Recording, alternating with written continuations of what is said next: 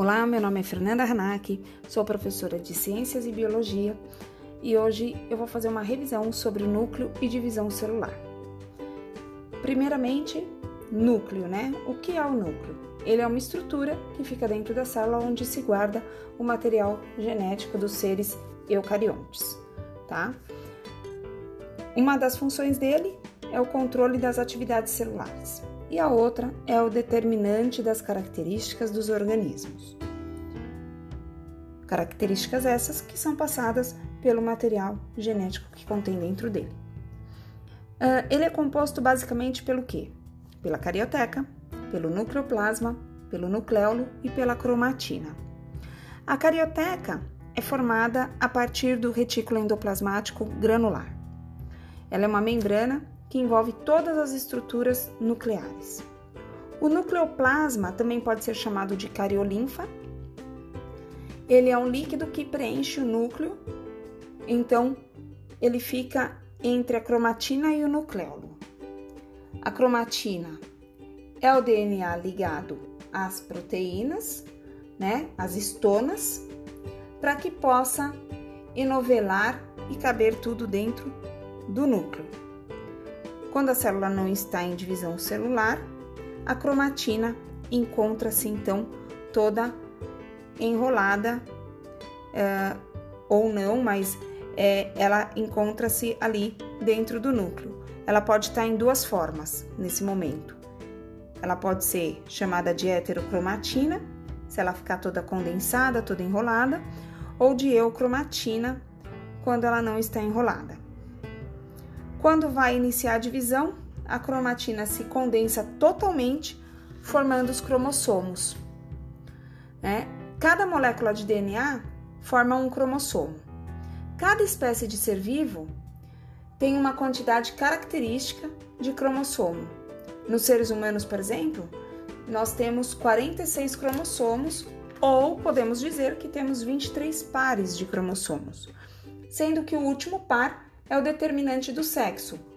No nosso caso, se o último par for XX, nós somos uma mulher, né?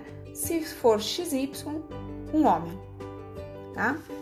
A outra estrutura do núcleo é o nucleolo.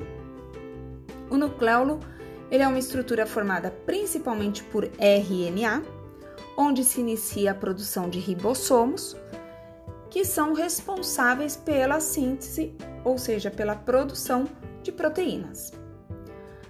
A formação do nucleolo é controlada por certos cromossomos, ok?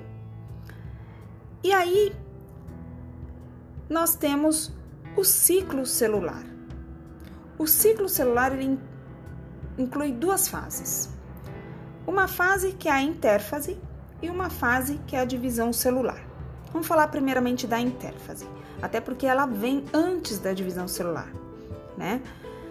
Na interfase não tem divisão nesse momento, mas é um momento onde tem grande atividade metabólica, tá? A célula não fica parada, ela só não está fazendo divisão. E essa atividade metabólica, ela se divide em três estágios: G1, S e G2. O primeiro estágio, que é o G1, é um estágio de intervalo, onde tem uma intensa produção de RNA e de proteína e um aumento no volume do citoplasma. Vai para o segundo momento, que é o de síntese, onde ocorre a duplicação do DNA. E para finalizar essa etapa, que é da interfase, tem o G2, que é o tempo que precisa para completar todo o crescimento da célula tal, antes dela começar a, o processo de divisão.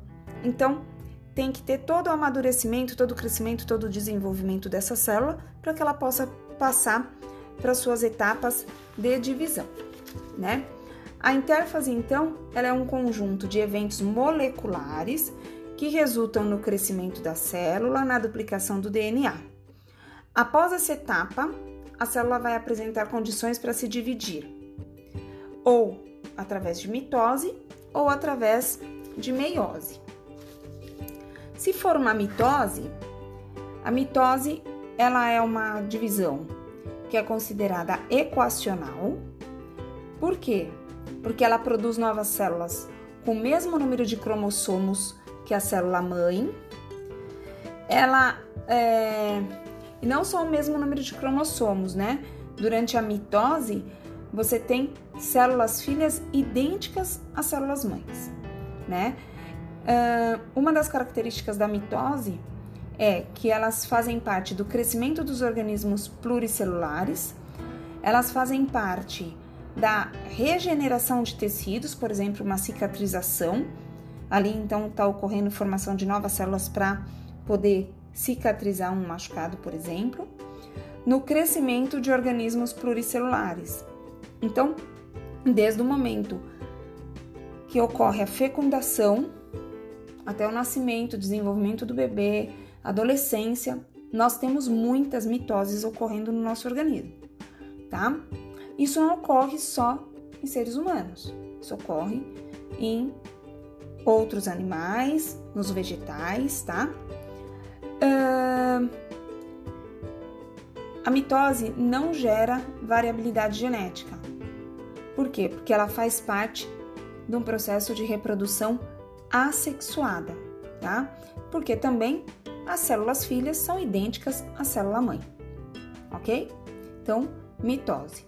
A mitose ela também se divide em quatro fases: a prófase, a metáfase, a anáfase e a telófase. Ao final, a, a telófase é a última etapa, né?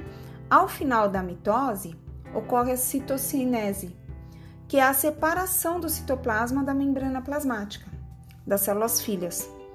Em animais, a citocinese ela é centrípeta, então a membrana se torna mais estreita na região central da célula. em vegetais, ela é centrífuga, tem a formação da parede celular de dentro para fora, tá? Então é isso que ocorre durante a mitose. E a meiose? A meiose ela já é dividida em duas etapas. Você tem a meiose 1 e a meiose 2. A meiose 1, ela é uma divisão reducional, tá? Ela uh, a meiose, ela vai gerar células filhas geneticamente diferente das células mães, da célula mãe. Ao final do processo, ela vai gerar quatro células filhas, diferente da mitose, que no final do processo gera duas células filhas, ok? A meiose, ela participa do processo de reprodução sexuada, então ela precisa da formação de gametas, no caso de animais, e de esporos, no caso de vegetais. Ela participa da. Participa, não, desculpem, ela é responsável pela, pelo processo de evolução. Por quê? Porque ela gera uma variabilidade genética grande por ter a troca, ou melhor, troca não, junção dos gametas de seres com características diferentes, gerando um novo ser com novas características, né? E então nós temos meiose 1, ela se divide em quatro etapas: prófase 1, metáfase 1, anáfase 1, telófase 1. No final da meiose 1, ocorre a citocinese também, como ocorre na mitose. Mas aqui, essa citocinese, ela ocorre para encerrar a meiose 1 e dar início à meiose 2, tá? Porém, antes de iniciar a meiose 2, existe uma etapa chamada intercinese, que é semelhante à intérfase lá na mitose, né? Porém, a intérfase na mitose, ela faz o quê? Ela tem a duplicação de DNA. A intercinese, que é o que eu tô falando agora, não tem duplicação de DNA, tá? A meiose 2, ela se assemelha à mitose porque gera células filhas iguais à célula mãe. Não tem permutação, não tem troca, não tem redução do número de cromossomos. Por isso, a meiose 2 ela já não é mais considerada reducional como a 1. Ela já é uma divisão equacional. Então ela se divide também em quatro etapas: prófase 2, metáfase 2, anáfase 2, telófase 2. Vejam vocês que o nome das etapas e a ordem das etapas são iguais nas três divisões: na mitose, na meiose 1, na meiose 2. Mas o que ocorre em cada uma é que é diferente, né? Uh, com relação ao núcleo e à divisão celular, é isso que eu tinha para falar para vocês. Eu espero ter ajudado e um bom estudo a todos. Até mais!